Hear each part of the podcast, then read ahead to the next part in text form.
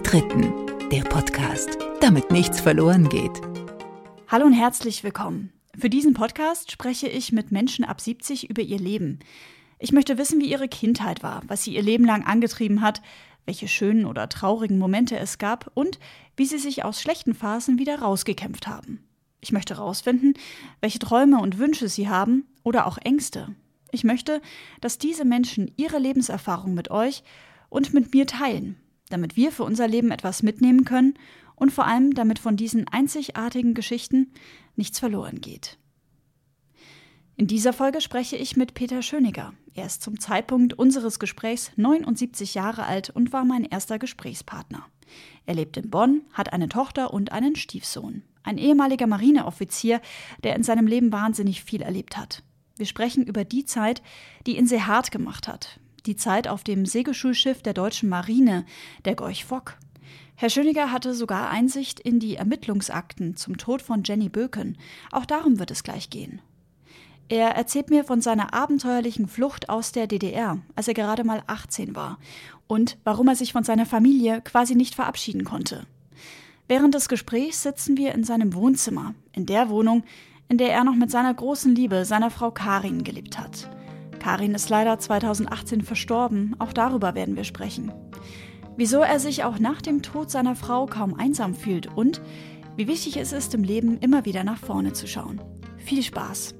Herzlich willkommen zur allerersten Folge von Die Dritten der Podcast. Mein Name ist Sabrina Andorfer und bei mir sitzt Herr Peter Schöninger. Herr Schöninger und ich, das muss man im Vorfeld sagen, wir haben uns noch nie vorher getroffen, wir kennen uns nicht. Und er ist allerdings bereit, nickt schon kräftig, mit mir über seine Lebensgeschichte zu reden. Vielen Dank, dass Sie sich die Zeit nehmen, Herr Schöninger. Ja, gern. Ich weiß eine Sache von Ihnen. Sie sind topfit und arbeiten noch im Museum hier in Bonn. Wie ja. kann ich mir das denn vorstellen? Ja, wie kann man das vorstellen?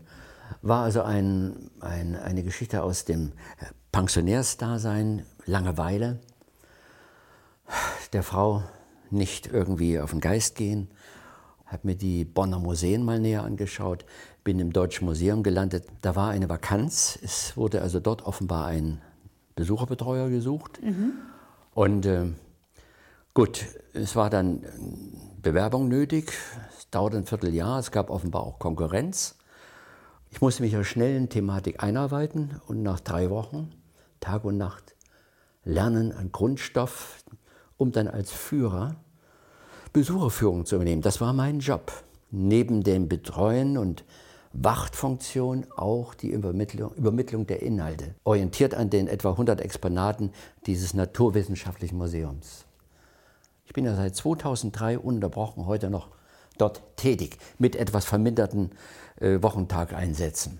Was gibt Ihnen das in Ihrem Alltag? Warum ist das In meinem Alltag natürlich zwingt es zur Struktur. Man ist ja der Öffentlichkeit dann ausgesetzt, muss also gewisse Dinge beibehalten, die man aus dem früheren Leben kennt. Zum Beispiel? Zum Beispiel, ja, Stichwort nicht gehen lassen.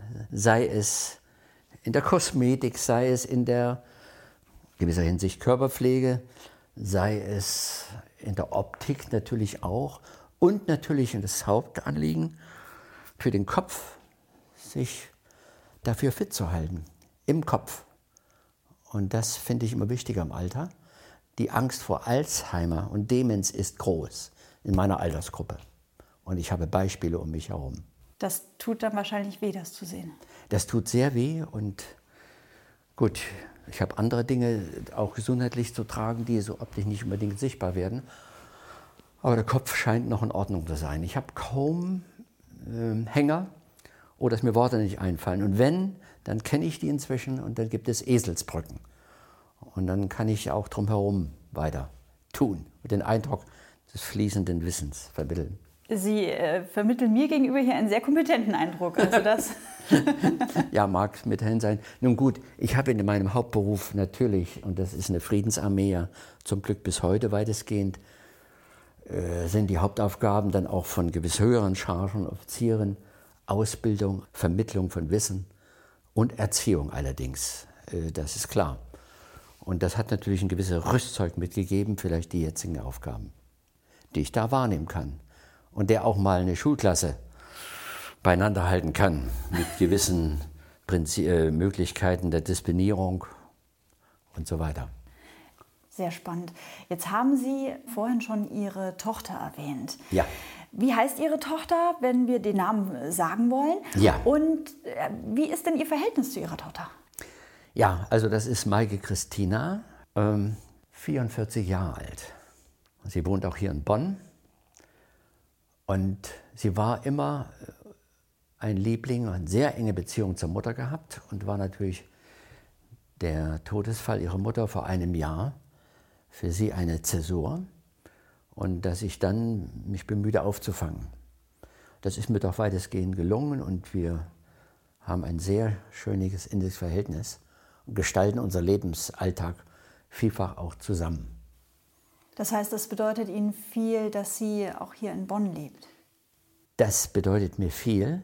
Sie ist dann jetzt inzwischen vor etwa einem Jahr auch auf meinen Drängen hin eine sichere soziale Hintergrund gegangen, nämlich öffentlichen Dienst. Mhm.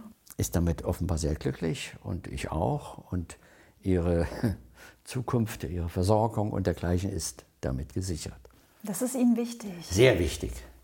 Wenn ich denn mal irgendwann nicht mehr bin, dann weiß ich da in der Beziehung in guten Händen. Mhm. Ich habe auch noch einen Sohn, der ist äh, zunächst zur Marine gegangen, war dort acht Jahre, so ein bisschen auf leichten Druck oder Wunsch auch des Vaters und ähm, ist dann übergewechselt in die Polizei. Allerdings die Verbindung zum Sohn ist, er hat etwas gelitten, weil er sich nicht sehr gut gegenüber meiner Schwiegermutter und seiner Mutter er da so Dinge gezeigt hat, die mir überhaupt nicht gefielen, charakterlich. Und dadurch ist eine Entfremdung eingetreten, die leider heute auch noch nachwirkt. Ich habe insofern einen Enkel von 13 Jahren in Kiel natürlich, wenig Verbindung zu ihm. Das ist eine Sache, die mir natürlich ein bisschen schmerzt. Aber Hätten Sie denn die Hoffnung, sollte er den Podcast zum Beispiel hören oder davon Wind bekommen, dass ähm, ihn die Worte bewegen würden? Ja, da habe ich wenig Hoffnung, äh, auch was mich selbst anbetrifft. Mhm. Ich kann das nicht, habe ich gemerkt, jetzt auch zu Anlass der Beerdigung der Mutter oder meiner Frau in Kiel alle zusammengekommen. Da war ein Versuch da, vielleicht dort bei dieser Gelegenheit eine gewisse Verbindung herzustellen, aber ich kann es offenbar nicht mehr so ganz. Mhm. Also das wäre dann wohl ein bisschen verkrampft. Also da habe ich wenig Hoffnung.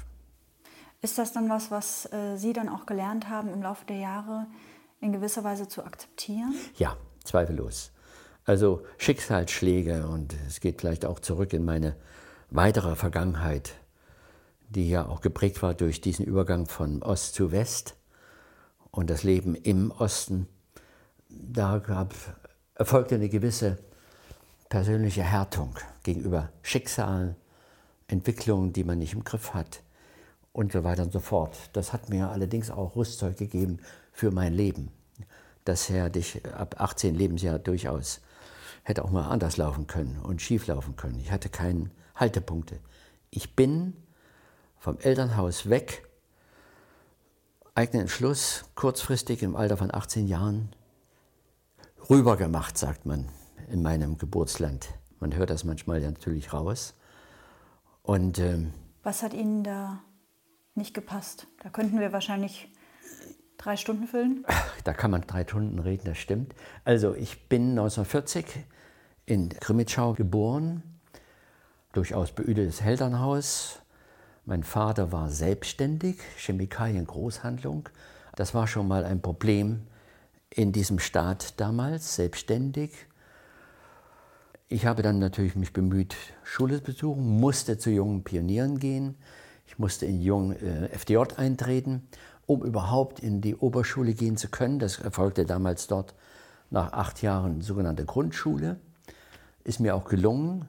Ich durfte noch das Abitur machen, aber hatte mich dann so ab 16 Lebensjahr doch, wurde ich politisch bewusst und habe auch gesehen, in welchem Staat ich lebe und konnte wohl meinen Widerstand nicht immer zügeln und hatte dann so langsam eine sehr schlechte schwarze Akte bekommen. Es kam dann hinzu der Druck, freiwillig in die Volksarmee einzutreten. Eine Hilfstruppe der Russen wollte ich auf keinen Fall. Und dann auch gelegentlich Kollision mit den Lehrern, mit dem Direktor. Und das führte eben alles dazu, dass meine, meine Akte, die immer mit zu den Bewerbungen für das Studium mitlief, ohne dass ich wusste, was drin stand, habe ich dann trotz guten Abiturs, neben mir gingen dann die Arbeiterkinder mit Dreien und sonstigen Abschlussnoten, wurden dann auf die Universität äh, gegangen und mir wurde, blieb das versagt. Weil Sie quasi zu viel gegen die Regierung, gegen das Konzept ja. rebelliert hatten, wörtlich, es vermute fehlte ich jetzt. die entsprechende Einstellung zum Bauern- und Arbeiterstaat. Ich hatte bei einer Gelegenheit später mal in einem äh, Fachhochschule in Chemnitz, nachdem mir Studien verwehrt wurde, habe ich mich selber bemüht, in Fachhochschulen vielleicht einen Anfang zu finden. Hatte keinenfalls vor, von zu Hause wegzugehen, das muss ich dazu sagen. Weil Sie wahrscheinlich äh, auch ein gutes Verhältnis zu Ihren Eltern hatten, ich hatte, ich jetzt mal von Ja, aus. Eltern war das Problem, dass mein Vater äh, dann mal monatelang eingekerkert wurde von Russen. Das waren so Wirtschaftsprozesse in Deutschland. Das hat ihm das Rückgrat gebrochen. Er wurde Alkoholiker und dann wurde das Problem in der Familie kam hinzu. Und dass ich als zweites Kind und als ältester Junge, ich hatte noch eine ältere Schwester, sozusagen so die Vaterrolle dann langsam übernehmen musste und dort das Problem Alkohol, Vater eben noch dann erleben musste und oftmals dazwischen gehen musste. Das waren so Dinge, die mir es dann nicht so schwer gemacht haben, letztlich unter Druck das Elternhaus zu verlassen. Ja, das waren so gewisse Dinge, die natürlich so ein bisschen geprägt haben. Also ich wollte keinenfalls in diesem Staat und in diesem System da irgendwie was machen. Ich wollte natürlich versuchen, eine gute Ausbildung zu bekommen. Das war mir verwehrt und ich hatte dann Gelegenheit, dieses Dossier, das von der Schule immer mitgegangen ist mit den Bewerbungen, hatte mal Einblick in der Mittagspause, wo die Sekretärin mich da hat warten lassen, konnte ich in die Akte gucken. Und als ich das gelesen hatte, äh, es wäre daran gebunden gewesen, ein Jahr Bewährung in irgendeiner niederschwelligen Arbeit in der Lausitz, um dann vielleicht so ein bisschen äh, Grund zu finden in, im Sinne der Machthaber. Und habe mir gesagt, das wird nichts. Und bin dann zwei Tage später in den Zug gegangen, mit, also ohne Ausrüstung, nur Papiere, die hätten begründen können, ich wollte nach Berlin zum Ministerium für Ausbildung oder Bildung und Forschung, um dann bei Kontrollen durchzukommen. Das ist mir dann auch offenbar gelungen. Durch Kontrolle Schönefeld, erst die Russen mit Hund, alles uniformiert, dann die deutsche Polizei. Und ich hatte ein Passbild, wo ich als Kind wohl noch zu sehen war, hatte mich in eine Zugmitte gesetzt, damit die mir nicht ins Gesicht gucken konnten beim Durchgang, habe meinen Ausweis hingehalten, es gelungen. Neben mir wurde ein Junge, den ich kannte, das war ein Bekannter von unserem Klempner, der hat sich dann wohl die Nerven verloren und ein bisschen auffällig, der wurde rausgeholt. Das hätte bedeutet natürlich dann Rückführung in Heimatort, dann Verurteilung im Schulgremium, so nach chinesischer Art, und dann vermutlich sogar auch Straftatbestand Republikflucht. Und, und das, das, bedeutete? Das bedeutet eben je nach dem Ausgang gegebenenfalls auch Gefängnis. Gehen wir mal in den Moment zurück, den Sie gerade schon beschrieben haben, als Sie da mit Ihren 18 Jahren im Zug sitzen. Wie haben Sie sich an dem Morgen von Ihrem Vater und von Ihrer Mutter ja. verabschiedet? Ja, ich musste mich auch verabschieden von Schulkameraden oder einer damaligen quasi Freundin. Ich durfte ihnen allen, auch meinem Vater nicht, nicht mitteilen, dass ich denke, wegzugehen. Nur meine Mutter war eingeweiht und sie sagte, gut, das ist dein Leben, du musst machen, fiel ihr zweifellos schwer, musst tun, was du für richtig hältst. Äh, ich konnte, durfte niemand einweihen, damit das nicht vereitelt wird. Und das hätte dann eine ganze Menge Strafmaßnahmen sicherlich auch für die Angehörigen bedeutet. Mitwisserschaft, Grenzflucht. Berlin war damals noch offen, aber es waren Grenzkontrollen im innerstädtischen Verkehr, Bahnhof Zoo, Friedrichstraße. Das musste ich noch überwinden. Also kein Gepäck dabei, nur Grundaufrüstung im August am Körper getragen und die Papiere. Das war alles. und die Rückfahrkarte, um zu beweisen, ich wollte natürlich wieder nach in meinen Heimatort zurück. Deswegen auch kein Gepäck, um quasi nicht Ja. den Anschein zu erwecken, Ja. dass man jetzt Ja. flüchten möchte. Ja. Und das ging ihm dann Einweisung in ein Internat, auch warten auf das Ausfliegen nach Deutschland, Westdeutschland. Und das ist dann auch alles erfolgt. Notaufnahme in Uedersen, viele Monate in einem Notaufnahmelager. Und damals waren die Höhepunkte der DDR-Flucht, 58. Das war natürlich dann kein, kein sehr schönes Erlebnis. Massenuntersuchung und eben festgehalten im Heim, in, in diesen ehemaligen Wehrmachtcamps. Ich habe mir dann von einer Tante aus Essen eine Scheinbereitschaft bescheinigen lassen, dass sie mich aufnimmt, um damit aus dem Heim rauszukommen. Das ist dann auch so fingiert gelungen. Ich kam in ein Landeslager Nordrhein-Westfalen, damals erstmalig schon Berührung hier mit diesem Landesteil. Dort ähm, hatte ich durch Zufall eine Adresse am Schwarzen Brett gefunden, eine Familie, die wollte an Schülern, Abiturienten etwas Gutes tun und bin dann zu einer katholischen, sehr reichen Familie in Wuppertal gekommen. Die wollten ihren im, im Reichtum aufgewachsenen Kindern so mal zeigen, dass auch äh, andere Lebensschicksale in ihrem gleichaltrigen Lebensbereich möglich sind. Und das war natürlich ein Glückssprung. Wurde dann sozusagen als viertes Kind aufgenommen, habe Verbindung gehalten bis zum, ja, bis zum Tod der Eltern und auch der meiner Mitgeschwister dann und dergleichen mehr. Wahnsinn. Das war also dann Ich gehe noch mal einen Schritt zurück, als Sie vorhin Ihren Vater angesprochen haben, der eingekerkert war oder im Gefängnis saß ähm, und dann dem Alkohol verfallen ist. Was bedeutete das Wort dazwischengehen? Ja, Sie wissen, dass Alkoholiker manchmal unkontrolliert in ihrem Tun, in ihrer Handlung, auch körperlicher Art sind und endete oft, wenn er dann spät nach Hause kam, in Auseinandersetz Auseinandersetzung mit der Mutter und da musste ich dazwischen gehen. Boah. Das war die Geschichte. Und wie, wie alt waren Sie da? 15? Da war ich 18. 18 da. 18. Ja. Oder, ja, nein, Entschuldigung, da muss man ein bisschen zurückgehen. Wohl 14, 15, 16, so in dieser Zeit. Ich habe diese Zeitskala nicht mehr so ganz präsent. Ist ja auch ein paar Jahre her, ne? Das war ein paar Jahre her, ja. ja. Äh, Die Eltern haben sich letztlich dann geschieden und als ich schon äh, geraume Zeit hier war, im Westen ist mein Vater auch rübergekommen. Aber ich konnte ihm mat- materiell nicht helfen. Er ist dann zu einem Bruder gegangen ins Hessenland und ist dann dort allerdings in einem Krankenhaus, wir vermuten Suizid, verstorben. Ich war damals in Hannover an der Technischen Hochschule und habe das eben dann nur immer im Nachhinein mitbekommen. Und ja, das war so dann der El- eine Elternteil. Die Mutter ist immer darüben geblieben. Und erst später, als dann die Grenzen geöffnet wurde für Familienangehörige, wenn sie pensioniert waren, hatte sie Gelegenheit, hier in gewissen Abständen den Sohn zu besuchen und seine Familie und und ihre Enkelkinder. Das heißt, wie viele Jahre haben dann Sie Ihre Mutter nicht gesehen? Ja, das war tatsächlich auch meine Geschwister nicht oder Freunde und Schulfreunde. Das war dann von 1958 bis Öffnung 1989. War praktisch alles Das verschlossen. sind über 30 Jahre. Ja, über 30 Jahre. Ich hatte keine Möglichkeit, keine Verbindung. Und das Ganze war dann natürlich verschärft, weil ich beim NATO-Militärangehöriger war. Auch von unserer Seite aus gab es Auflagen, die also da näher Kontakte äh, verboten. Weil da waren Sie dann quasi schon bei der Marine. Marine- und Sicherheitsauflagen und dergleichen mehr, ja.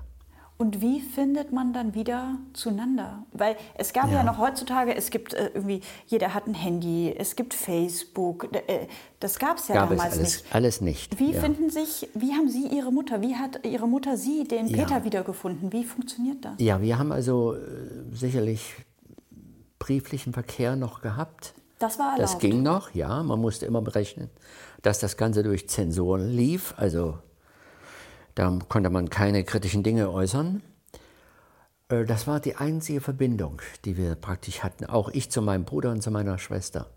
Meine Schwester ist allerdings dann auch kurz vor der Mauer noch über die Grenze gegangen und ist von Anfang an in München gewesen und bis zuletzt, bis sie dann im vergangenen Jahr auch, ein Vierteljahr vor dem Tod meiner Frau, in München verstorben ist. Also letzte, das Jahr 18 war für mich praktisch eine Menge Verlust an Familie, mhm. um wieder mal die Neuzeit zu blicken.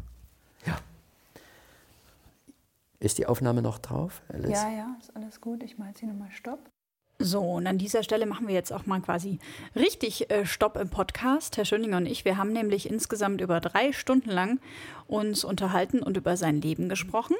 Nach seiner Flucht aus der DDR in den Westen hat er dann angefangen, an der TU in Hannover zu studieren. Allerdings musste er das dann abbrechen, weil ihm irgendwann das Geld ausgegangen ist. BAföG etc. gab es damals äh, logischerweise ja noch nicht.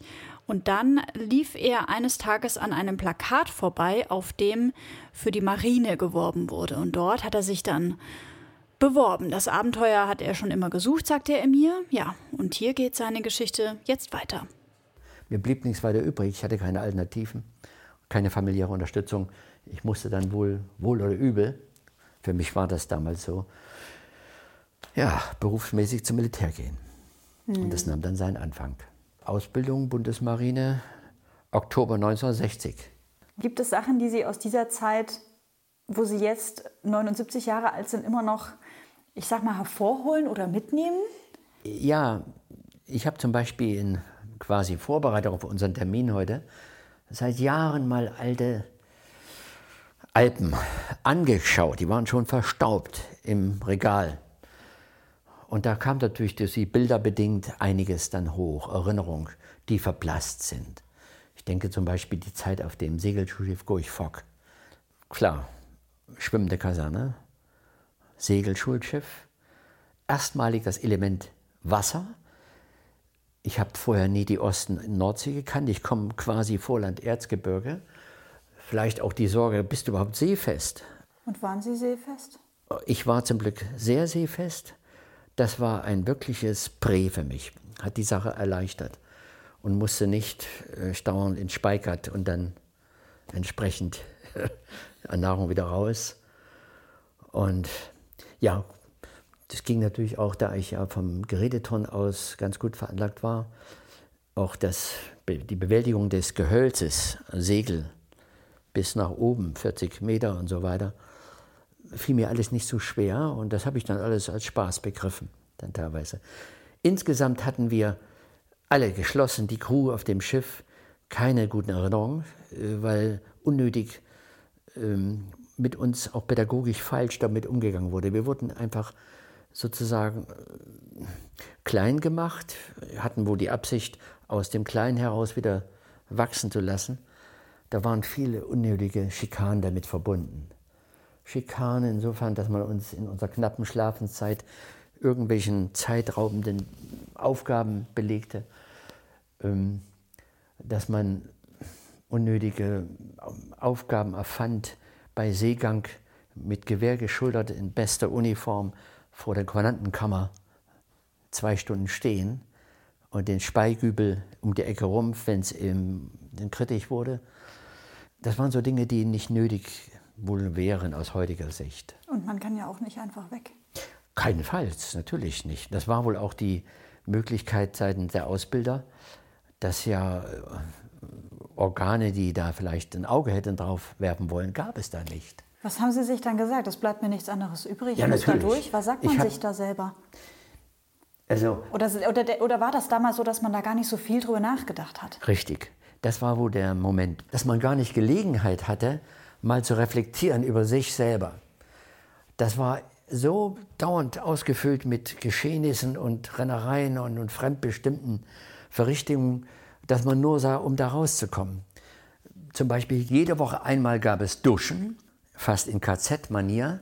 Die Korporalschaft wurde in einen geschlossenen Raum gesteckt, die Tür wurde geschlossen, aus festen Wasseraustrittsäufnungen, von einem Feldwebel außerhalb angedreht kam warmes Wasser wieder weg. Dann wurde gebrüllt einseifen und dann wurde wieder Abspülung, wurde Wasser aufgedreht, war meist zu knapp, dass man noch Wasser unter Achsel oder im Kopf hatte. Raus und dann kam die nächste Gruppe dran. Das Aber Sie hatten zum Glück warmes Wasser, jetzt kein kaltes Wasser. Oder haben Wasser. die aus Spaß mal kaltes Wasser benutzt? Nee, ich glaube, das war warmes Wasser. Boah, Und da Das wird einem ja bei der Vorstellung schon übel. die Lebensverhältnisse waren eben so. Konnte ja nur besser werden dann auf richtigen Schiffen. Dann. so muss Hilft einem man. da so ein bisschen Geigenhumor, ne? Ja, ja, ja. Wahnsinn. Wie, ähm, weil Sie jetzt gerade die Gorch Fock angesprochen haben. Ich glaube, viele, viele der Hörer und auch mir sagt natürlich dieser Name was. Ja, Aus unschönen. Ähm, Ereignissen der letzten Jahre. wie haben Sie das denn äh, wahrgenommen, als Sie das damals gelesen haben von dem Todesfall? Ja, natürlich habe ich eine Menge Erinnerung und, und auch Wissen um das Leben an Bord. Und ich habe durch Zufall Einblick in die juristischen Untersuchungspapiere, durch wirklichen Zufall nur, mal bekommen. Auch dort kam man nicht zum endgültigen, endgültigen Urteil. Das war auch der Stand der Öffentlichkeit Genau. dazu. Es sieht mir eher aus, dass dort äh, wohl ein Heiliger Geist unter den Kameraden am Wirken war. Irgendwie äh, eingeklagte Kameradschaftsdefizite und dergleichen, irgendeine Strafe, Heiliger Geist, vielleicht der Begriff ist bekannt. Mir nicht, um ehrlich zu sein. Da wurde also interdisziplinär zwischen den Kameraden, wurde dann bestraft, wenn man sich nicht kameradenkonform verhalten hat. Und das geschah auf vielfältige Weise. Das ist sicherlich eine Sache, die auch heute noch manchmal stattfindet. Es sieht mir so aus, dass auch das dort eine Rolle gespielt hat. Dass sie quasi äh, sich nicht kameradschaftlich vielleicht verhalten Ja. haben könnte. Wir spekulieren jetzt hier an dieser Ja. Stelle. Ja. Und dann eine Situation gebracht wurde, die wohl dann kippte und wo eben dann ein gewisses Risiko verbunden war und sie dann tatsächlich über Bord ging. Das kann man sich, könnte man vorstellen. Ja, es ging dann weiter ein halbes Jahr mit Atlantiküberquerung, Kanada, Amerika, Bermudas, Azoren. Da wurde dann die Ausbildung fertiggestellt unter ähnlichen gewissen Verhältnissen. Und ja, und dann begann die Offiziersausbildung, Offiziersschule und so weiter. Azoren, Kanada, USA. Ja, ja. Wie war das als so junger Mann zur damaligen Zeit, der eigentlich aus der DDR geflüchtet war und Ja. gefühlt nichts anderes hätte sehen sollen, wenn es nach dem Regime dort gegangen wäre? Im Grunde genommen hat es genau das erfüllt, was ich mir wohl im Unterbewusstsein immer gedacht habe. Keine langweilige Lebensumstände. Nein, man wollte etwas tun, man wollte was erleben, was sehen. Abenteuer. Und ich bin auch heute noch dankbar dafür, dass ich so ein Leben führen durfte, von dem ich in Erinnerung vielleicht heute noch zehre davon. Gibt es denn so, so Momente, wo Sie sagen, ach, da erinnern Sie sich gerne zurück oder davon zehren Sie dann? Gibt es da so konkrete Ja. äh, Meilensteine, sag ich jetzt mal? Zum Beispiel, wenn es mal schwierig wird oder wenn es mal gesundheitsmäßig hart auf hart geht oder man vor einem OP-Saal liegt und sagt jetzt, wer weiß, komme ich wieder raus. Solche Dinge. Hat eine gewisse Lebensmut vermittelt und sagen, es ging immer gut, es gab viele gefährliche Momente, äh, davon haben wir gar nicht gesprochen. Und du bist da immer wieder durchgekommen. Vielfach auch durch eigene Leistung. Du weißt, wie du dich zu verhalten hast. Nerven behalten. Das, all das Ganze habe ich als Geschenk schon mitgenommen. Auch fürs spätere Leben dann. Und das letztlich mir heute noch hilft. Wenn Sie sagen gefährliche Momente, darüber haben wir noch gar nicht gesprochen. Zum Beispiel, ja. Wollen Sie Zum- zum Beispiel, Beispiel? hören? Ähm, ich sagte, wir sind auf dem Schulschiff auf den Azoren und dort gab es einen Atlantik-Tornado-Taifun, ich weiß nicht, Zyklon, so diese Kategorie, mit gewaltiger Windstärken und Wellen verbunden. Wir konnten uns als Schiff an der Pier im Hafen nicht mehr halten. Wir mussten also Knall auf Fall, Mitternacht versuchen rauszukommen, mitten in das Chaos hinein. Denn Schiffe am, im, an der Pier festgebunden, bei nicht also gut geschützten Hafen. Das führt zur tödlichen Verletzung des Schiffes. Weil das quasi wie ein Spielball ist, der Ja. dann durch Wind und Ja. die Wellen äh, herumgewirbelt wird. ist. Wir hatten inzwischen schon mit der Ankerkette uns festgemacht, weil die Taue, die Stahltaue, der Reihe nach zerrissen sind. Dann also auslaufen und dann versuchen, vor dem Kern des Wirbelsturmes davonzulaufen. War natürlich verbunden mit Windstärke 12, mehr gibt es gar nicht, mit gewaltigen Wellen. Schiffsbetrieb war beendet, jeder versuchte nur noch dort einigermaßen zu überleben.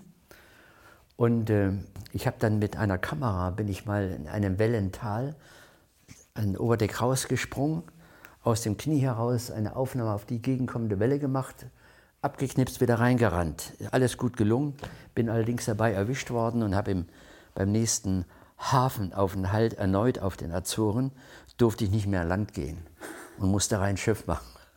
Aber die Aufnahme hatte ich in der, in der Box, wie Sie Ihre Aufnahmen jetzt sehen. Das war und die, das Foto ist auch gelungen? Die sind gelungen, die habe ich auf Dias, Farbdias. Jetzt habe ich sie alle digitalisiert im Rechner. Sehr modern. ja, sehr modern. Abrufbar. Gewaltige Welleneindrücke. Da, ne? Wahnsinn. Ne? Ja. Das sind so Momente, die man in dem Moment dann durchmachen muss. Und da würde in so manchmal die, die Gefährlichkeit des Jobs vermittelt in diesen Momenten. Und was sagt man sich da selber? Gar nichts. Man sagt natürlich nichts, man ist ja kein Schlappschwanz, gibt das nicht zu, man muss ja so, man lebt ja unter viele, viele Leute um nie alleine. Sie sind nie alleine. Die Vorgesetzten alle dabei. Und Sie selbst sind dann auch Vorgesetzter. Sie müssen dann auch optimistisch durchs Stark Schiff sein. gehen und, und die Leute, die natürlich auch Angst haben und, und vielleicht ein bisschen weniger Gewöhnung haben als wir, da mussten sie dann schon beieinander bleiben. Ne? Kam das dann Jahre später oder äh, Wochen, Tage später in irgendeinem ruhigen Moment, äh, kommt das dann mal hoch? Nein, eigentlich nicht. Ich hatte mal, äh, war ich schon lange Zivilist, mal eine Phase von Schlaflosigkeit. Ich bin dann auch in ärztliche Behandlung gegangen und äh, versuchten das so ein bisschen aufzuarbeiten, was kann die Ursache sein. Und da wurde mir gesagt, haben Sie mal irgendwie ein bisschen Bedrängnisse erlebt in der Jugend, in, in den späteren Jahren und so. Und da habe ich mir gesagt, es könnten so Momente gewesen sein aus der Berufszeit, wo es mal ein bisschen knapp wurde, dass die drin verarbeitet werden. Ich habe an sich nie geträumt, auch heute nicht, weder von diesen Geschichten, die ich jetzt so andeutungsweise erzähle, ist nie zum Oberschein gekommen, für mich zumindest nicht. Aber der Arzt hat dann so mal ein bisschen gesagt, da könnten Verbindungen bestehen, dass man frühe kindliche oder auch früh äh, Lebensdinge verarbeitet und das sich aus manifestiert Schlaflosigkeit und so weiter. Ne? Haben Sie das dann aufgearbeitet oder? Nee, äh, wir, äh, das gesagt, Angebot wurde gemacht. Ich habe mir gedacht, geht auch so und es ging dann auch so weg. Also ich habe keine Probleme, auch heute nicht. Ich schlafe gut. das ist mir die Hauptsache. Das ist schön. Das ist schön, ja, finde ich auch. Ja, aber das könnte so sein, dass da etwas übrig geblieben ist. Ne? Wie sehen Sie das denn? Heutzutage wird ja sehr viel über mentale Gesundheit gesprochen. Ja. Äh, da ist ein ich sag mal, offenerer Umgang damit schon möglich ja. in der heutigen Zeit. Ja. Äh, wie sehen Sie das denn?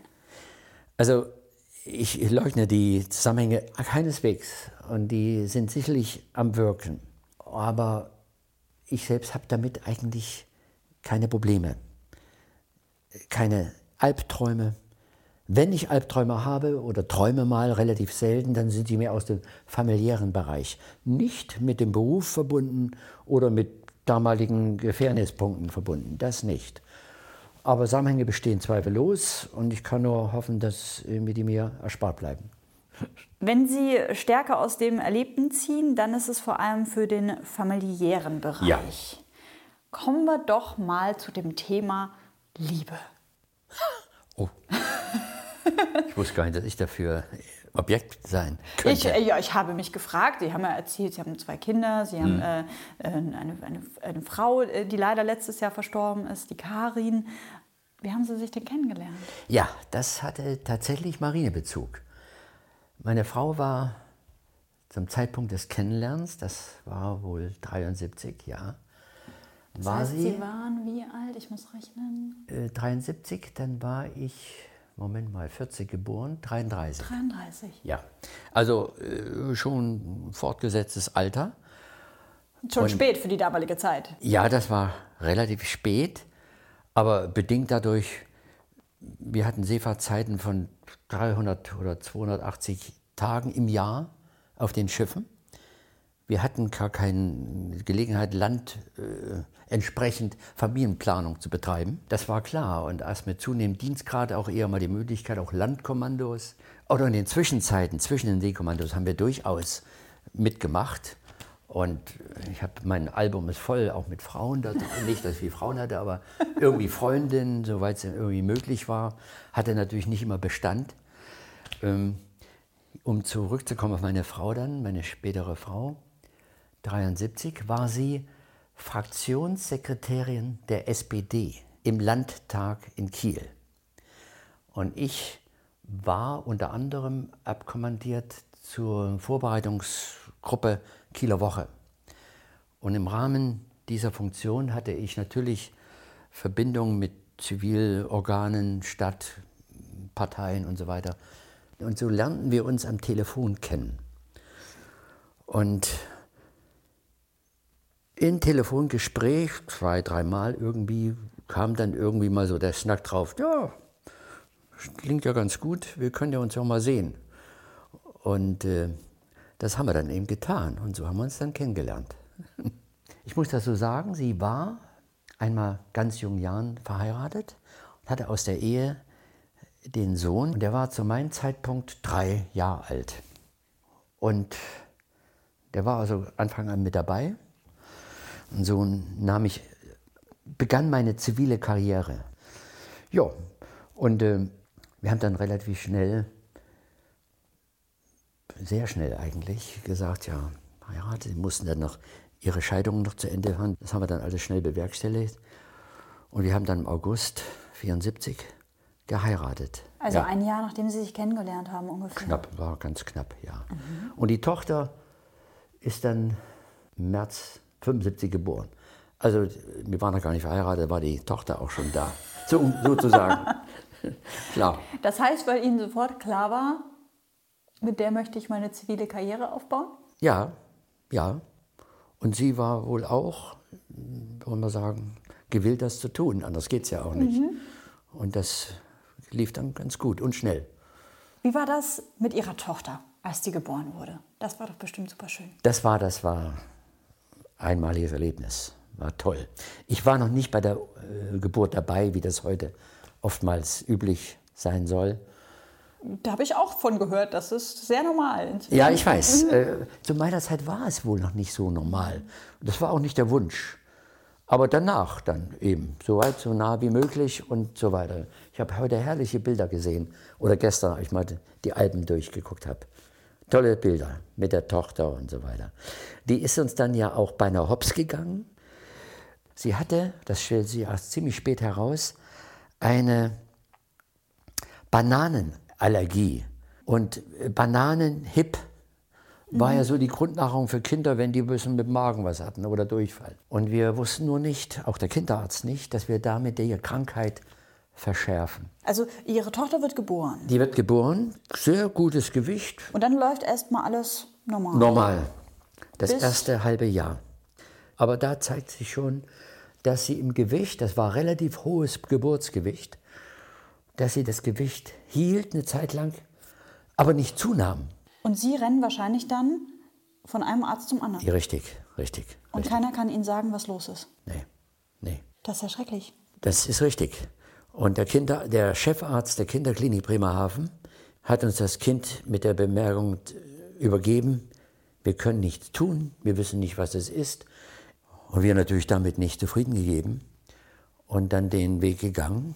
Kinderklinik Bremen, Spezialisten aus Hamburg hinzugezogen, Biopsie, das ist für so einen kleinen Wurm schlimmer Eingriff. Was bedeutet das? Das bedeutet Darmspiegelung.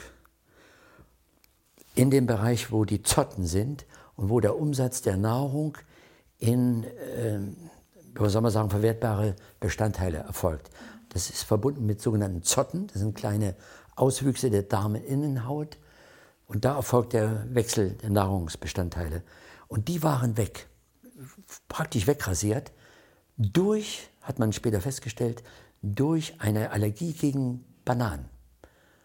Und wir haben durch Bananen das noch verschärft, diese ganze Entwicklung. Also durch diese Hip-Baby-Nahrung, die es damals gab, ja. wo er quasi in, glaube in jedem Gläschen ja wurde. irgendwie das Bananen machte man im Kinderdurchfall nimmst du Hip. Ne? Ja. Also Banane in dem Falle. Und, äh, Was nachdem- bedeutete das? Das bedeutet, also das Kind wurde von Anfang an in eine Quarantäne genommen, damit nicht von außen was erfolgt. Das heißt, ich als Vater konnte das Kind gar nicht mehr anfassen. Ich konnte nur mal die Scheibe sehen. Und die lag dann zweimal in zwei Phasen im Krankenhaus über Monate. Die Mutter konnte hinein durch sterile Kleidung und das Kind auch mal in den Arm nehmen. Und Sie konnten nicht zu ihr. Ich konnte nichts. Also ich konnte auf keinen Fall da rein. Warum nicht? Ja, wie gesagt, Ansteckung. Weil Qua- zwei Personen zu viel quasi gewesen wären Ja, schon. also es oder? war mit besonderen ähm, Sterilität verbunden, das mit meiner Frau eben gemacht wurde. Und die Mutter wurde als wichtiger angesehen, dass das Kind auch entsprechend Mutter dann an der Brust hat. Ne? Und, und der Vater ist dann nicht so wichtig, offenbar. Wurde mir gesagt. Was muss doch schlimm sein? Eine passive Rolle, es war schlimm, ja. Wie schlimm sind diese Erinnerungen?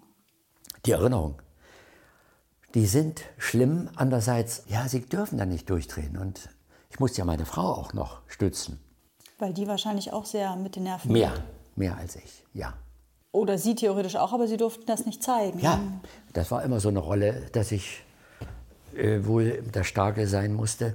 So eine Familie mit acht Umzügen, immer wieder Versetzung, den Vater hinterher. Ich war der Schuldige, das war mir mein Job. War nicht einfach.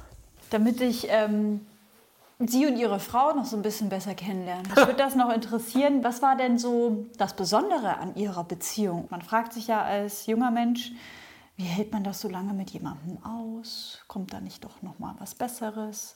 Das war es das jetzt schon? Jetzt ist, kommen wir fast in das Gebiet Paartherapie. Wenn Sie das so benennen wollen, gerne. Aber ich bin neugierig darauf, Ja. wie das bei Ihnen, bei Ihnen war. Ja, wir waren ja nicht mehr Youngster, als wir uns fanden. Meine Frau war 1973, ja, muss ich jetzt wieder rechnen, 47. Sie waren 19 33, das heißt, Ihre Frau war sieben Jahre jünger als Sie. Richtig. Das heißt, Ihre Frau war fünf, nee, sieben Jahre jünger? Vier- Sech- 26. 26, ja. genau. Ich war immerhin schon 33, ja. Also insofern waren schon einige Dinge abgewetzt. Hörner. Und natürlich das Wissen, dass wir jetzt ein bisschen einiges abschleifen müssen, damit das passt. Das meiste habe ich wohl an mir machen müssen. Habe ich in der Gesamtbilanz das Gefühl. Was denn zum Beispiel? Ja, versuchen auch eben auf andere einzugehen, auf empfindsamere Wesen als Soldaten oder zeigen. Berufsangehörige. Bitte? Gefühle zeigen. Gefühle zeigen. Es ist eindeutig, das wurde mir auch bescheinigt, natürlich von meiner Frau, von der Umgebung nicht so sehr, äh, dass ich da immer nicht hundertprozentig alle Erwartungen erfüllen konnte. Das gebe ich zu. Das ist zweifellos da, ein deutliches Manko oder eine Last, die ich mitgebracht habe. Das äh, haben Sie recht. Das bedeutet quasi dann wenig oder selten zu sagen, ich hab dich lieb. Ob zum Kind oder ob zu der Frau. So in die Richtung? Stell ich mir Ja, das, das richtig mag vor? wohl sein. So von der Seite, die Seite würde das wohl so formulieren. So wörtlich habe ich das natürlich nicht so immer gehört. Ich habe es geahnt, ich habe mich bemüht. Manchmal ging das ganz gut. Ähm, ja, da waren zweifellos meinerseits das nicht so hundertprozentig, was ich wahrscheinlich nie gekonnt hätte. Durch meinen Werdegang auch, ich muss dazu sagen, ich war meiner Mutter auch etwas entfremdet worden. Meine Mutter war nicht herzlich. Ich wollte zum Beispiel, das erinnere mich heute noch, nie an der Hand meiner Mutter gehen. Als Kind nicht. Schon ein merkwürdiges Symptom. Das kam dann noch zum Tragen, als meine Mutter wieder nach den 30 Jahren zwangsweiser Trennung wieder in Erscheinung treten konnte. In meiner Familie. Ähm, da zeigt sich, dass die Kinder die Oma nicht wollten. Meine Mutter war, äh, das war wohl dann die Endbilanz, nicht herzlich und, und das ist eine ganz schlimme Mischung, etwas einfältig. Dass sie nicht merkt einerseits, wie die Umwelt auf sie reagiert oder wie sie vielleicht anders sein müsste, das nicht merkt, weil sie bisschen einfältig ist. Und vielleicht auch von der ganzen Vergangenheit stehen geblieben, immer noch so die alten Zeiten, ähm, die wir nun versucht haben zu überwinden, zur Einstellung gegenüber jüdischer Familienangehörige.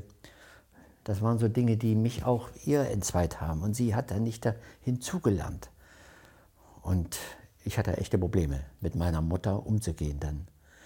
Aber alles hat Gefühle und die zeigen von ganz frühen Jahren an schon unterdrückt. Das hat mir es, ja, ich habe das nicht so gemerkt. Äh, ich kam aufgrund meiner Art überall ganz gut an. Sie sagten ja auch, optisch so schlimm war der ja gar nicht. Nee, ich habe ein Foto gesehen. Kam damit auch ganz gut an. Und späterhin hatte ich auch, war ich wer vom Dienstgrad. Marineuniform habe ich jetzt im Keller noch hängen sehr kleidsam. Sie haben ja das Bild ja eben gesehen. Ne? Sieht sehr schick aus. Ja, sieht ganz schick aus. Und ich fühlte mich auch mal wohl da drin. Das war wunderbar, war keine Zwangsuniform. Mhm. Was hat denn Karin ausgemacht für Sie? Was war das Besondere an ihr damals? Ja, meine Frau war sehr attraktiv. Das ist zwar oberflächlich betrachtet, äh, soll man nicht als erstes nennen, fällt mir jetzt aber so gerade ein. äh, sie war äh, sehr klug, konnte sehr, Ding, sehr gut und intellektuell gewissermaßen, sie war nicht irgendwie akademisch ausgebildet, äh, die Dinge auf den Grund gehen, war sehr kritisch. Das ist nur eine Sache, die mir es manchmal etwas schwieriger gemacht hat. Sie hatte ihre Umgebung äh, sehr hohe Maßstäbe gelegt. Auch an ihren Mann und auch durchaus an ihre Kinder. Aber Mann eher, der konnte es ja auch ab. Und da wurde ich dann eben auch teilweise auch gesagt, wo es lang zu gehen hat. Nicht nach dem Motto, du steh auf, du willst Kapitän werden. Das habe ich von alleine gemacht und auch geschafft. Ich wusste ja, wie, wie ich in meinen Dienst da ankomme, dass ich irgendwann auch Fregattenkapitän werde, also Oberstleutnant. Ich habe dann auch noch eine gehobene Position bekommen mit einer höheren Gesalzstufe. Dank dessen ich eine gute Pension heute habe, bin ich sehr dankbar. Das konnte ich alles bieten. Das war auch dankbar wahrgenommen. Von meiner Frau, auch den Kindern. Sie hatten immer gesichertes, gehobene Lebensführung möglich. Was ja, was ja, ja auch. Äh, Gut, das ersetzt keine Liebe oder tiefe Gefühle, aber es kann helfen. Und früher, den Zeiten, wo Berufsfindung bestimmt schwieriger war als heute, heute, wenn sie gut ausgebildet sind, finden sie immer was. Ne? War vielleicht auch mal ein stabilisierender Faktor mit in der Familie. Mhm. Sie lachen etwas wissend und maliziös. ja, ich stelle mir das sehr, sehr, sehr, sehr witzig vor. Ja. Wie Sie dann sagen, oh, was könnte ich denn heute Gutes tun? Hm, ich, glaube, ich glaube, ein toller Blumenstrauß würde es mal wieder tun. Ich, das Wort habe ich jetzt auf der Lippe gehabt. Ja? Stichblumen. Dran denken, oh Gott, wann hast du das letzte Mal? Mach mal. Aber das wirkt auch wie so ins Haus gestürzt. Muss ein bisschen mit Übergängen sein. Also nicht so ganz plötzlich, sondern geschickt wieder einführen. Ja, ja, ah, es ja. irgendwie in mhm. Zusammenhang bringen und mhm. so, es ist einfach, ist mir jetzt so. Und äh, Nicht, damit die Frau noch Böses ahnt, ja, ja. wenn sie da plötzlich mit den Blumen stehen. Schatz, ich ja, habe dir was zu beichten. Nein. Also, äh, meine Frau dann die letzten Jahre wurde sehr, sehr krank. Äh, die Nieren versagten, sie musste Dialyse und damit auch äh, parallele äh, Krankheiten, allgemeine körperliche Verfall, immer müde, krank, also konnte gar nicht mehr so richtig Leben wahrnehmen, was man dann vielleicht hätte gemacht. Eigentlich mit 60 ja noch kein Alter, ne? Kein, kein Alter noch, dem heutigen Zeit nicht. Mhm. Ja, und dann wurde sogar die Nieren rausgenommen. Da wurde transplantiert. Beide? Beide Nieren. Und dann kam plötzlich zunächst entdeckt in der, in der Lunge, nee, in der Leber, Metastasen und dann die Suche nach der Ursache, nach Krebs. Und nach längeren Suchen Bauchspeicheldrüsenkrebs entdeckt. Und der war aber nicht operabel, weil er eine blöde Lage hatte. Ja, und das war das langsame Sterben dann eben. Diese relativ in den letzten fünf bis zehn Jahren, die Erkrankung hat auch viel von mir verlangt.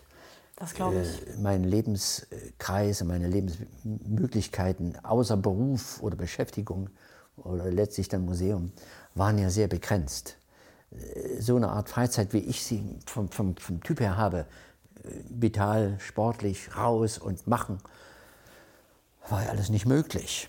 Also ich war regelrecht auch ans Haus gebunden. Meine Frau war mittags schon sie müde, kaputt durch die Nieren. Das wusste ich ja alles. Das war durchaus nicht einfach. Und dann irgendwann das Wissen, dass es eigentlich ein endlicher Weg ist, ein endlicher. Die Mortalitätsrate bei Bauchspeicheldrüsenkrebs haben wir uns schlau gemacht oder unabhängig voneinander schlau gemacht. Wir wollten gar nicht so oft darüber reden. Ähm, waren schon zu tragen. Das war meine Einbringung in die, in die beide Beziehungen und auch Belastung.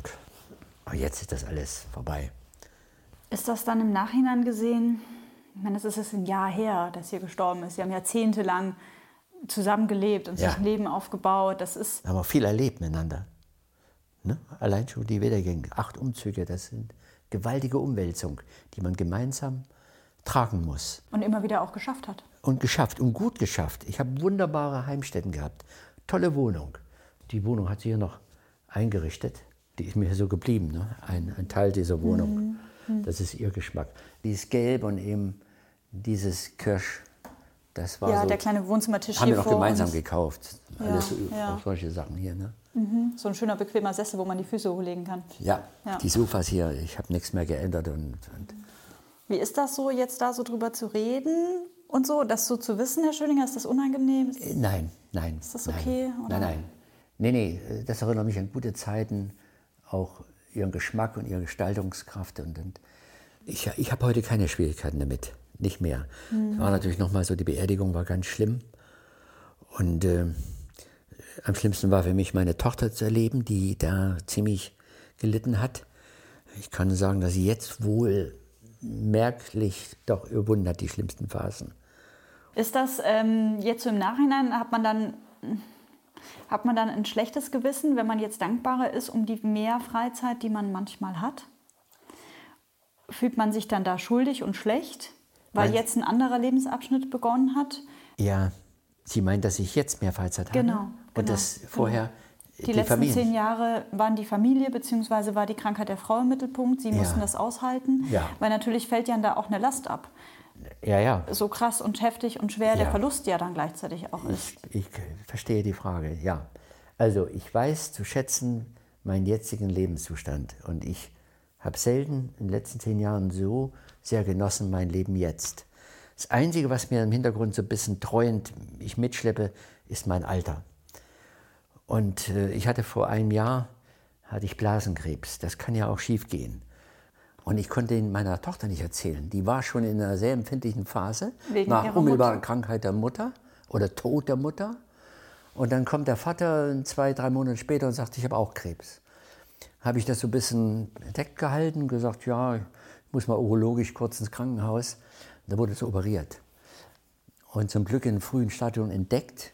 Und erst als alles sauber war und, und klinisch auch und labormäßig der Krebs im ersten Moment heraus war, habe ich ihr das dann gesagt. Dann ging das dann auch, hat sich dann auch genommen. Das hat so äh, mal äh, so bewusst gemacht, wie endlich die ganze Sache ist und das schöne Leben. Es ist auch wahrscheinlich gut gegangen. Ich persönlich sage, ich fühle mich völlig gesund. Man sieht Ihnen jetzt auch optisch Nein, äh, äh, nichts an. Nein, also, sieht man nicht. Eben, Das, eben. Also, das macht dann, glaube ich, auch vieles, oder? Wenn man morgens in den Spiegel guckt und sich selber nicht, nicht krank sieht. Naja, ich meine, das Spiegelbild morgens ist sowieso nicht so gut, ne? Aber und ich habe den Wandel da schon festgestellt äh, im Laufe der Jahrzehnte. Mhm.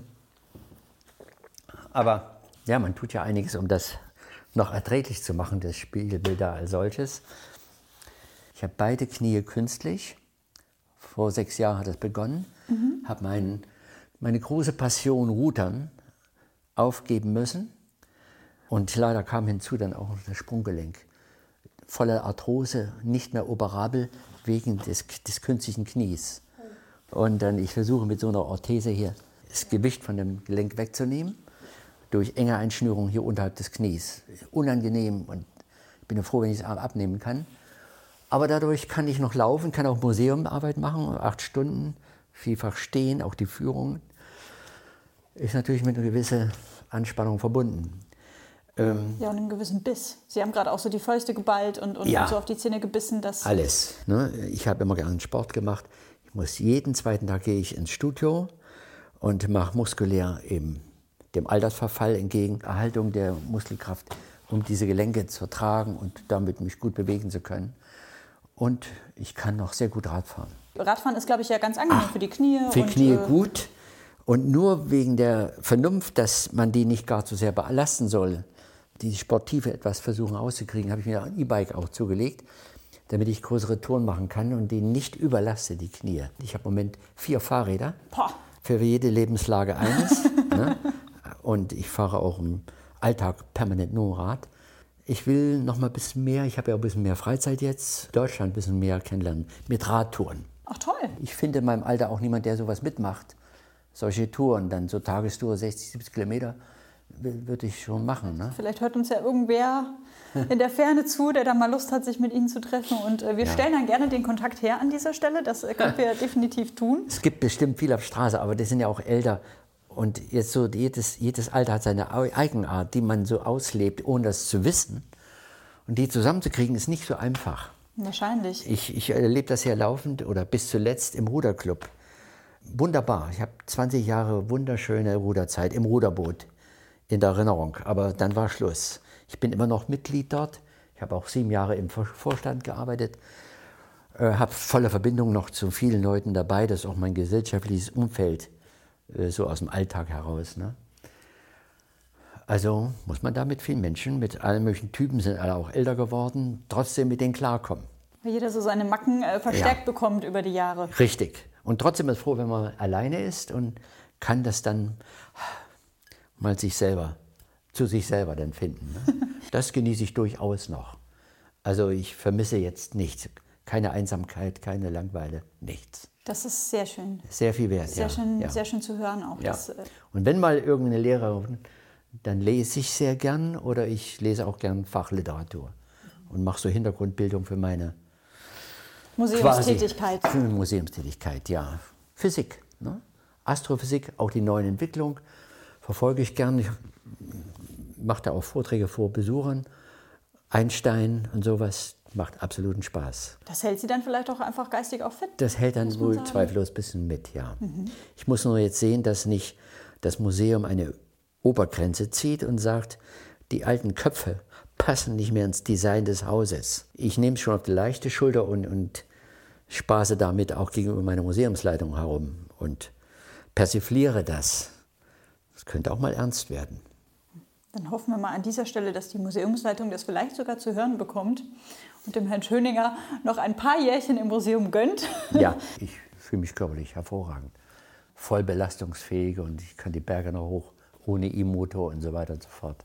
Ähm, mein Podcast, der heißt Die Dritten, damit nichts verloren geht. Das ist nicht despektierlich gemeint. Wenn wir an den Satz denken, damit nichts verloren geht, was ist das, wo Sie sagen, das würden Sie sich wünschen? Was nicht verloren gehen soll. Ja. Mein jetziger Wunsch. Ja. ja, also ich verfolge sehr, schon immer, äh, das auch politische Geschehen um mich herum. Und da kann ich nur hoffen, dass die Entwicklungen, die jetzt akut und heiß sind, und die sind zweifellos heiß, dass das nicht explodiert. Sie spielen an auf rechte Bewegungen, auf Ne, erstmal Gesamtweltlage, mhm. ne, die Grundweltmächte, die in den Szenen sich hängen. Und dass das nicht explodiert, diese Entwicklungen, die im Nahen Osten sich da so doch tun und die man hoffentlich nicht äh, aus dem Griff verliert.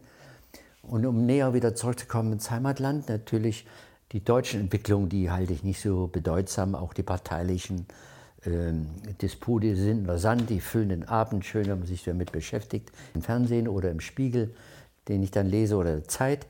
Das ist eigentlich nicht von Bedeutung. Ich kann nur hoffen, dass die so gute wirtschaftliche Lage, die wir haben, und ich profitiere davon mit einer guten Pension. Ich kann finanziell sagen, mir ging es nie besser als heute. Ähm, dass das so möglichst erhalten bleibt, das ist natürlich eine gewisse Angst, dass es mal dann schlechter wird. Das wäre eine Sache, die ich mir so wünsche, dass es so bleibt, zumindest. Ja, und das familiär, Familie ist nicht mehr da. Ich habe nur noch einen Stiefsohn, sage ich mal wiederum. Und ich habe noch eine leibliche Tochter. Dass sie gesund bleibt, dass sie Freude am Leben hat weiterhin in ihrer Art, wie sie ihr Leben gestalten will, dass das so bleibt oder noch viel besser wird vielleicht. Ich will meinen Beitrag leisten, ich spare auch und sie wird das mal dann genießen können, wenn, wenn ich mal zu früh vielleicht auch das nicht im Altersheim verbrauche, meine Rücklagen. Dafür habe ich rückgelegt. Und das war auch mit ein Anstoß meiner Arbeit, auch durchhalten Museum. Ich verdiene dort auch Geld, lächerlichen Stundenlohn, 10,58 brutto, sage ich ihr, in das Mikrofon. Und das nach so und so viel Dienstjahr in dem Haus. Ich habe mich mit von 6 Euro roundabout Stundenlohn brutto und bei meinen Einkünften ist das sehr stark wird das abgesteuert, habe ich angefangen 2003 und bin jetzt schon bei 10,58 brutto. Das ist genau kein Lohn ne, für die Arbeit oder die Dinge, die man dafür einbringen muss. Und wenn Sie sagen, damit nichts verloren geht, an junge Menschen, Menschen, die 15 sind, die 30 sind, so wie ich, was würden Sie uns gerne weitergeben wollen? Den würde ich gerne weitergeben wollen. Nutz die, die Chance deines Alters und nutz all die Chancen, vor allem Ausbildung, Weiterbildung, berufliche Bildung. Nur das. Das ist sicherlich heute schon lebenslang nötig, aber gerade die ersten Jahre, wo noch die Zeit dir gegeben ist, das zu tun, kann man doch hoffen, auch als Jugendliche das entsprechende Rahmen äh, das möglich machen. Nutz das und verschleuder nicht deine Zeit mit, mit Pipapo und zu viel Podcast hören. Nein, das schon. Podcast hören ist gut. Sonst Klar, ein paar Lebensweisheiten soll man auch daher mit rausnehmen. Klar. Äh, das würde ich so gern weitergeben. Ich habe ja oft Durchlauf von Jugendlichen und jungen äh, Gruppierungen. Da würde ich manchmal gern sowas weitergeben. Ne? Ja gut, vielleicht waren wir als Jugendliche ähnlich, haben all die Dinge nicht schätzen gelernt oder wussten sie nicht zu schätzen. Das würde ich gern doch sagen, macht das rechtzeitig. Ihr seid eures eigenen Glückes Schmied. Das waren sehr schöne Worte zum Schluss. Herr Schöninger, ich bedanke mich sehr, sehr, sehr herzlich für dieses tolle Gespräch. Uah. Ich habe sowas noch nie gemacht, so richtig in der Richtung. Ich habe sowas auch noch nie gemacht. Was? Also ich habe diverse Interviews geführt, aber ich habe mich nicht mit einem Herrn hingesetzt und wir haben uns irgendwie boah, fast drei Stunden. Es ist ja schon zwei. Mhm. Wir sitzen hier seit drei Stunden. Es wird Zeit, was essen. Herr Schöninger, vielen, vielen Dank für Ihre Offenheit. Gern. Gern. Wenn es noch Fragen gibt an Sie von euch, dann könnt ihr die per E-Mail schicken an die dritten Podcast at outlook.de oder bei Instagram vorbeischauen. Ansonsten freue ich mich über Kritik, Feedback und hoffe sehr, dass ähm, ja, euch die Geschichte von Herrn Schöninger interessiert hat. Mich hat sie jedenfalls gefesselt. Vielen Dank dafür. Ist noch ein Wort von mir eventuell erwünscht? Sehr gerne. Sie ich können noch was bedanke sagen. mich gleichermaßen für die Gelegenheit, äh, die man ja nicht so oft hat und wahrnimmt, sein eigenen äh, Jahr oder sein Leben mal rückblickend, reflektierend zu betrachten. War eine Gelegenheit dazu und dafür bin ich meinerseits dankbar. Sehr gerne. Tschüss. Tschüss.